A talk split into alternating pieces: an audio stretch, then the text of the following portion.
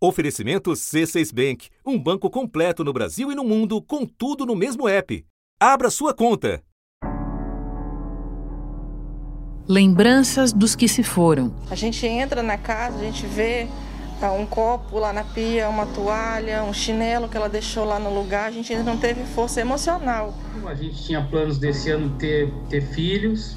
Explicar para os filhos todo santo dia que o papai não está mais entre nós, escutar o filho dizendo: Ah, eu quero essa comidinha igual do papai, que o papai fazia.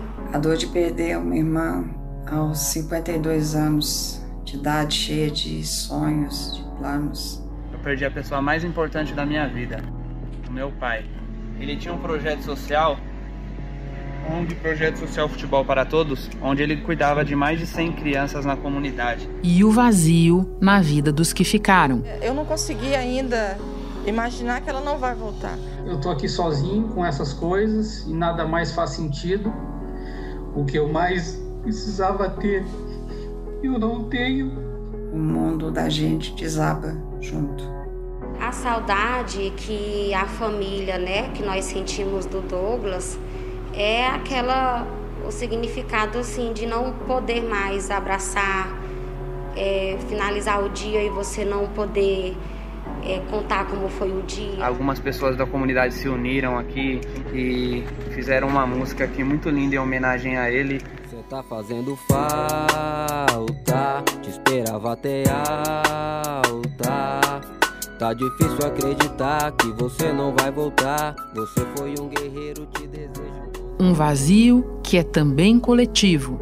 O luto dos brasileiros atingiu mais um marco simbolicamente trágico na pandemia. Trágico pelo número em si e também pela velocidade com que chegamos a ele.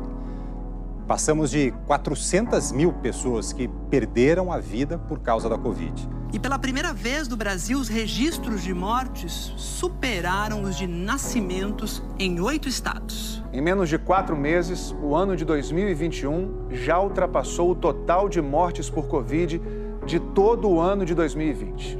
Para o ministro da Economia, não há nada que o poder público possa fazer. O Estado brasileiro é um Estado quebrado. Quebrou.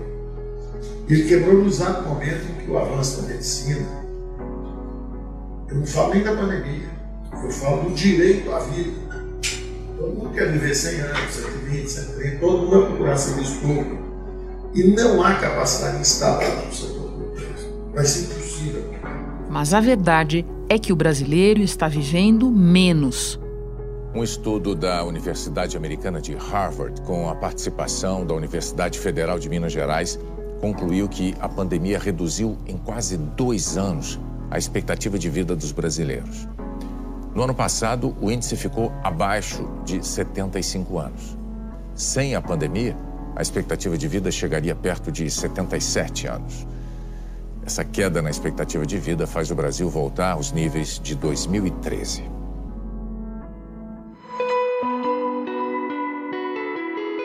Da redação do G1, eu sou Renata Loprete e o assunto hoje é o pedaço do Brasil que já se foi com a Covid-19. No momento em que o país chega a 400 mil mortos pela doença, vamos entender o impacto na longevidade da população e o que esperar do nosso segundo inverno na pandemia. Primeiro eu converso com a demógrafa Márcia Castro, chefe do Departamento de Saúde Global e População da Universidade Harvard. Depois com o infectologista e pesquisador da Fiocruz, Júlio Croda, que dirigiu o Departamento de Imunizações e Doenças Transmissíveis do Ministério da Saúde até março do ano passado. Sexta-feira, 30 de abril.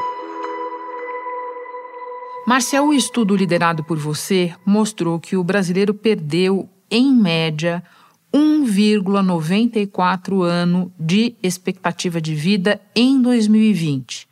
Você pode dimensionar esse indicador para nós na comparação com a tendência que vinha sendo observada no país até a pandemia e também na comparação com outros países? Renata, vamos explicar um pouquinho o que, que esse número significa, né? Então, só para dar uma ideia, de 1945 a 2020, o Brasil ganhou, em média, cinco meses por ano em expectativa de vida ao nascer.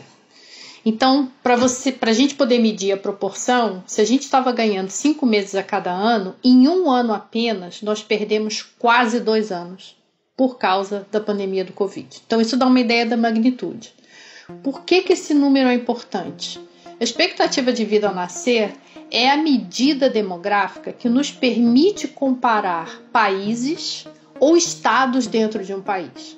Então, toda vez que você compara duas ou mais localidades, a que tiver a maior esperança de vida ao nascer tem o menor padrão de mortalidade na sua população. Então, ele é importante porque ele funciona como um termômetro na evolução da longevidade que a gente obtém através da redução da mortalidade. Então, o que a gente observa é que com esse choque de saúde pública que nós tivemos com a pandemia, essa perda de quase dois anos significa que o Brasil, durante a pandemia, observou um padrão de mortalidade por idade na sua população que era um padrão que a gente não observava desde 2013. Então é assim que a gente tem que entender. Ele é um termômetro de como a população brasileira está morrendo por idade, resumido em um único número e ele mostra para gente a perda enorme que nós tivemos em função do excesso de mortes que a gente observou em 2020. De março do ano passado até agora, uma a cada cinco mortes registradas no Brasil foi por Covid. Márcia, e o que é que esse termômetro nos diz quando a gente compara o choque brasileiro ao que foi verificado em outros países na pandemia? Então, nós temos é, estimativas que foram feitas para os Estados Unidos, né, que apesar de em número absoluto de mortes, teve mais mortes que o Brasil, mas quando a gente olha as mortes considerando a população e a estrutura, estrutura etária da população, os números no Brasil são maiores, a situação é pior. O ritmo de mortes acelerou de forma incontrolável este ano. No dia 17 de março do ano passado, o país registrou a primeira morte. Daí, foram quase cinco meses até atingirmos o número de 100 mil vítimas da Covid, no dia 8 de agosto. Depois, mais cinco meses até as 200 mil mortes, em 7 de janeiro. Aí o tempo diminuiu pela metade. Em dois meses e meio, 76 dias, passamos dos 300 mil mortos em 24 de março. E agora caiu pela metade de novo. Em apenas 36 dias, chegamos, infelizmente, às mais de 400 mil vítimas da Covid.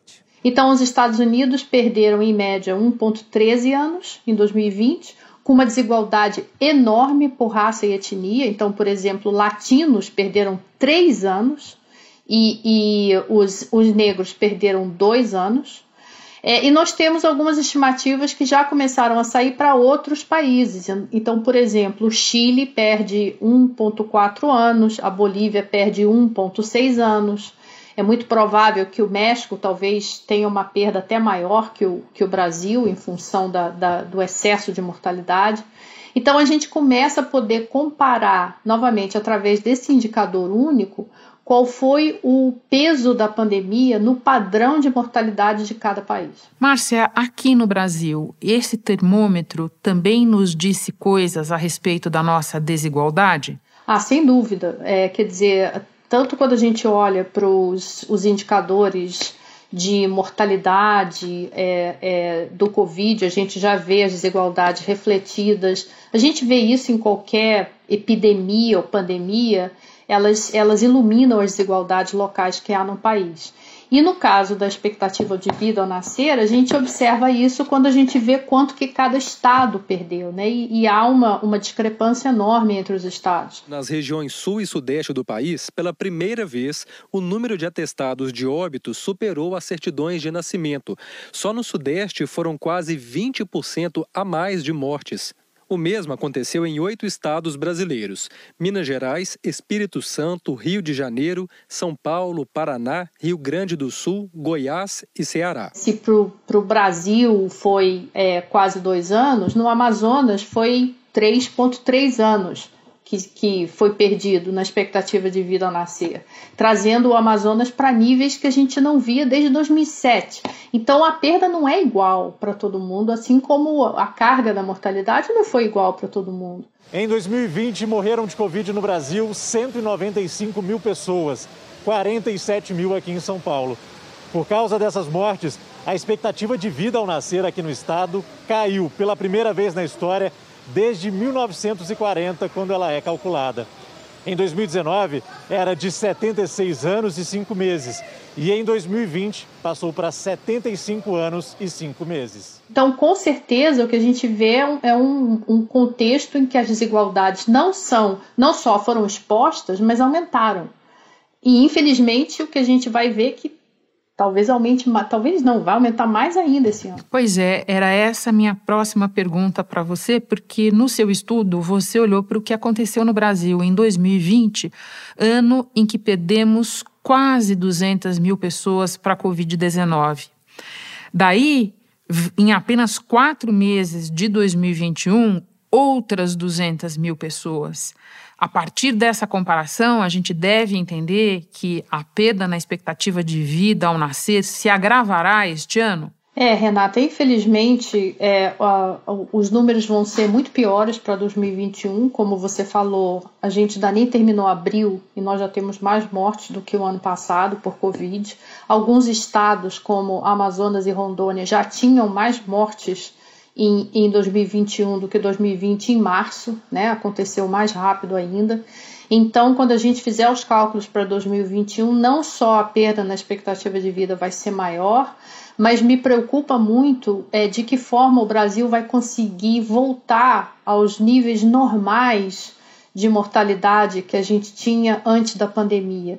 É esperado que quando a gente tem um choque como esse, uma, uma epidemia, uma pandemia, uma guerra, a gente tenha queda, mas depois né, que, que o evento passa, a, a tendência retoma ao que era anteriormente. Nós temos vários exemplos disso para a gripe espanhola, por exemplo. Os países retomaram a tendência que tinham antes da, da gripe espanhola ter afetado. E o que te leva a temer que o Brasil não tenha esse repique agora, que a saída que o retorno seja mais difícil? Então, o que me preocupa no Brasil é são primeiro porque a gente tem essa mortalidade maior, segundo porque se a gente vê o contexto socioeconômico que a gente está vivendo, nós temos um aumento da pobreza, a volta da fome, uma incerteza com o que vai acontecer sobre o auxílio emergencial e toda a população que ficou sem receber o auxílio emergencial durante os três primeiros meses desse ano, tudo isso tem consequências diretas nas condições de saúde, de morbidade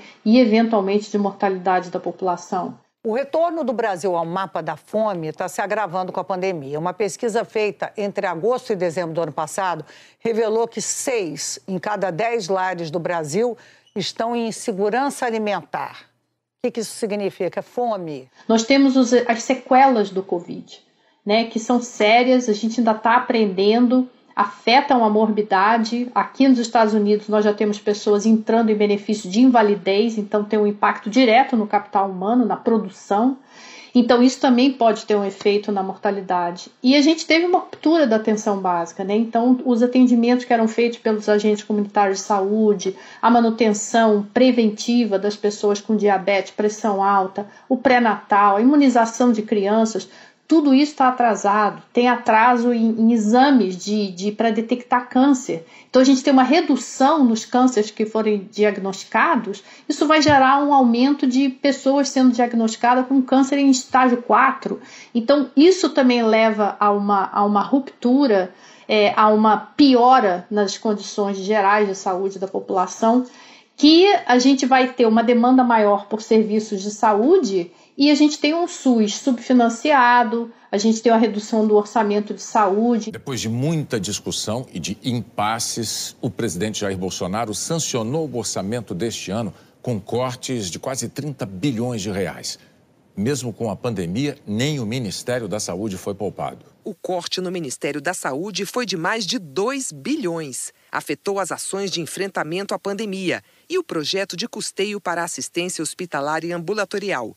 Na Fiocruz, três programas de pesquisa, desenvolvimento tecnológico e inovação sofreram redução de 10 milhões de reais. Então, o cenário tanto de condições de saúde como da capacidade do sistema de responder a essa demanda maior em função do que aconteceu ano passado e está acontecendo agora, ela é preocupante. Então, muito provavelmente, a gente vai ter ainda efeitos né, assumindo, pelo amor de Deus, que a gente consegue conter essa pandemia esse ano, a gente ainda vai ter efeitos que vão se prorrogar por alguns anos em função dessa piora nas condições de saúde. Ou seja, o que você está explicando para nós é que para tomar esse tombo na expectativa de vida, a causa foi essencialmente a pandemia, mas que para se levantar nós precisaríamos cuidar de uma série de fatores correlatos, é isso? Sem dúvida. A gente precisa tomar conta da. É, cuidar das pessoas com sequela e a gente precisa urgentemente voltar com a atenção básica para fazer os exames de rotina que foram totalmente interrompidos ano passado.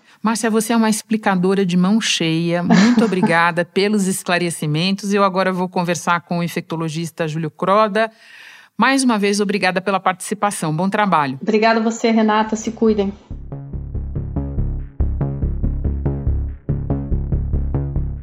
Júlio, nos últimos dias, enquanto a gente se aproximava do marco dos 400 mil, especialistas como você, que lidam com esses números, já advertiam que nós, infelizmente, tristemente, não estamos longe dos 500 mil. E daí muita gente pode achar que isso é simplesmente um exercício de pessimismo. E eu quero começar te pedindo que nos explique por que não é, porque é simplesmente a realidade? Porque nós ainda temos 3 mil óbitos diários. E a desaceleração dessa curva de óbitos diário, a nossa média móvel de 7 dias, ela cai, mas cai muito lentamente. O Brasil registra hoje, em média, 60.107 novos casos por dia, 8% a menos do que a média de duas semanas atrás, dentro da faixa de estabilidade. A média de mortes, após seis dias de queda, entrou hoje na margem de estabilidade. São 2.523 mortes por dia em média, variação de menos 12%. Então, invariável, é, com o tempo, a gente vai chegar nos 500 mil óbitos. É, talvez é, final de junho, talvez no final de julho, mas em algum momento chegaremos a 500 mil óbitos e é, o futuro nos reserva ainda é, muitos dias e semanas com média móvel com mais de mil óbitos. Júlio, para a vacinação interferir nesse prognóstico positivamente, eu digo, ela precisaria estar se dando em que ritmo? Num ritmo muito mais acelerado do que nossa taxa de contágio. É, a gente vacinou muito pouco, se a gente pegar os esquemas vacinais completos, duas doses, menos que 10% da população. O total de vacinados com a primeira dose no país chegou a 31 milhões 208 mil 111 é o equivalente a 14,74% da população. 15 milhões 132 mil 178 pessoas também receberam a segunda dose, ou 7,15% da população. A gente vem numa desaceleração muito lenta, com taxa de contágio de 0,93, segundo o Imperial College, e isso não nos permite é, ter tranquilidade para os próximos dias e semanas. A gente deveria estar vacinando 1 milhão, 2 milhões, 3 milhões de pessoas dia, para que ao final de um mês, dois meses, a gente já tivesse uma grande parcela da população vacinada e a gente pudesse ter mais tranquilidade é, para o inverno que chega e chega com uma perspectiva muito ruim. Eu ainda quero falar de inverno e de taxa de contágio com você, que eu tenho dúvidas sobre isso, mas antes eu te pergunto sobre terceira onda. Vale o mesmo raciocínio que eu fiz antes para os 500 mil. Muita gente olha, o leigo olha e fala, mas como é que esses especialistas podem dizer que existe um risco muito elevado de terceira onda? Pode explicar? É simples, né? A gente tem duas medidas é, de controle da doença. Uma medida são as medidas preventivas individuais, né, que é o uso de máscara, distanciamento, evitar aglomeração. Outras medidas coletivas, que diminuem o movimento das pessoas, que é o fechamento das atividades econômicas não essenciais. É, adesão às medidas eh, preventivas individuais no Brasil é muito baixa, em alguns locais é, as pessoas usam a máscara, por exemplo, de maneira inadequada. Em relação às medidas coletivas, o Brasil nunca fez um lockdown sério, prolongado, que impactasse é, expressivamente na taxa de contágio, ou seja, que diminuísse nossa taxa de contágio para abaixo de 0,5. Associado a isso, uh, o outro ponto que poderia prevenir essa terceira onda seria ter uh, vacina uh, suficiente e, e para a gente atingir uma, uma, imunidade de rebanho, que a gente só pode atingir através da vacinação, vacinando 80% a 90% da nossa população. Com a flexibilização que estados e municípios fazem agora, devido a essa leve redução e dessa aceleração nas nossas médias móveis, a tendência é que aumente o contato entre as pessoas, aumente o número de pessoas doentes que precisem é, ser hospitalizadas e eventualmente o óbito. Então vamos lá falar um pouco mais de taxa de transmissão, porque, de novo, quero submeter a você qual é a impressão do leigo quando olha. Quando olha e vê que a taxa no Brasil está, pela primeira vez em cinco meses, abaixo de um. A pessoa pode olhar e falar assim: mas espera, esse recuo não será suficiente para rever essas previsões mais sombrias para baixo? Explica por que não. É justamente o contrário, né? Ela está abaixo de um, mas muito próximo a um. Né? É, e por quê? Porque a gente não fez as medidas severas restritivas para reduzir rapidamente essa taxa de contágio. Nós permanecemos pouco tempo com essas medidas restritivas. Nós não tivemos é, é, desaceleração importante que permite uma tranquilidade em termos de leitos de terapia intensiva. Então, apesar de estar abaixo de 1, ou seja, numa tendência de queda, uma tendência de queda muito lenta e, e não dá nenhum fôlego para a gente no futuro, é, no futuro próximo, eu acredito, é, dentro de, dentro de dois meses, de um repique importante com as flexibilizações que estão ocorrendo. Esse é o primeiro fim de semana de flexibilização das restrições que estavam em vigor nas últimas duas semanas na cidade do Rio de Janeiro. Entre as liberações, pontos turísticos também tiveram permissão da Prefeitura para reabrir. São Paulo reabriu parques, restaurantes, cinemas e museus, seguindo os protocolos sanitários do governo estadual. Júlio, por último, você acaba de mencionar a questão da chegada do inverno. Eu te peço primeiro que nos lembre o que aconteceu no ano 1 da pandemia entre nós com a chegada do inverno e por que isso é um problema de novo agora. A gente sabe que no, no inverno, é, principalmente na região sul e sudeste, existe uma tendência das pessoas ficarem em ambientes fechados. É, e isso a gente conhece bem essa dinâmica do vírus porque a gente é, sabe é, da dinâmica do vírus da influenza ao longo de mais de 10, 20 anos. E, inevitavelmente, você tem é, maior aglomeração, maior contato entre as pessoas nesse período, especialmente nessas duas regiões. Então, a gente está saindo é, de uma segunda onda terrível, nos piores meses é, na história do Brasil em termos de óbito. É, março e abril foi terrível. Em 24 dias, o mês de abril já superou março em número de mortes por Covid e passou a ser o mês mais letal de toda a pandemia no país. Esses 24 dias de abril já tem mais que o dobro de mortes do pior mês do ano passado, que foi aqui, julho, quando foram registradas 32.912 mortes. E a gente está muito próximo de um junho, julho, que pode superar março e abril principalmente pelas condições favoráveis de transmissão do vírus, né?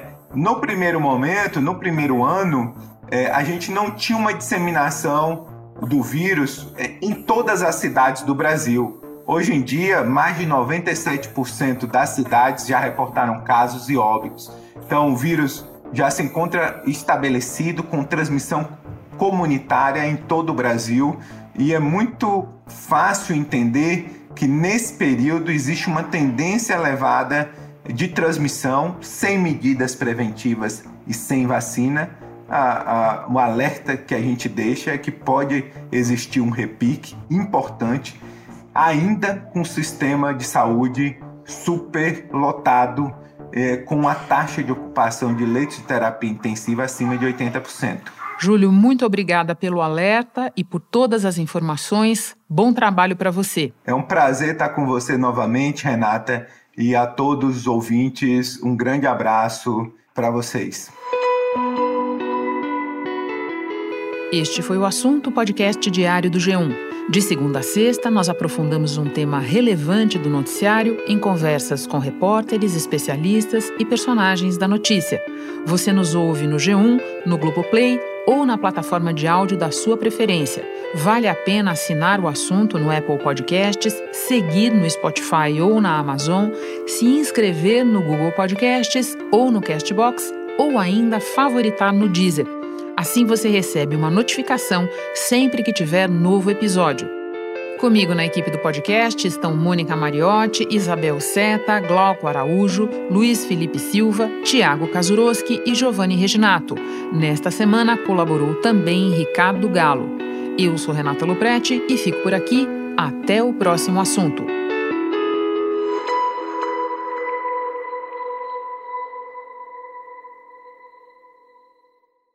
Você no topo da experiência financeira que um banco pode oferecer.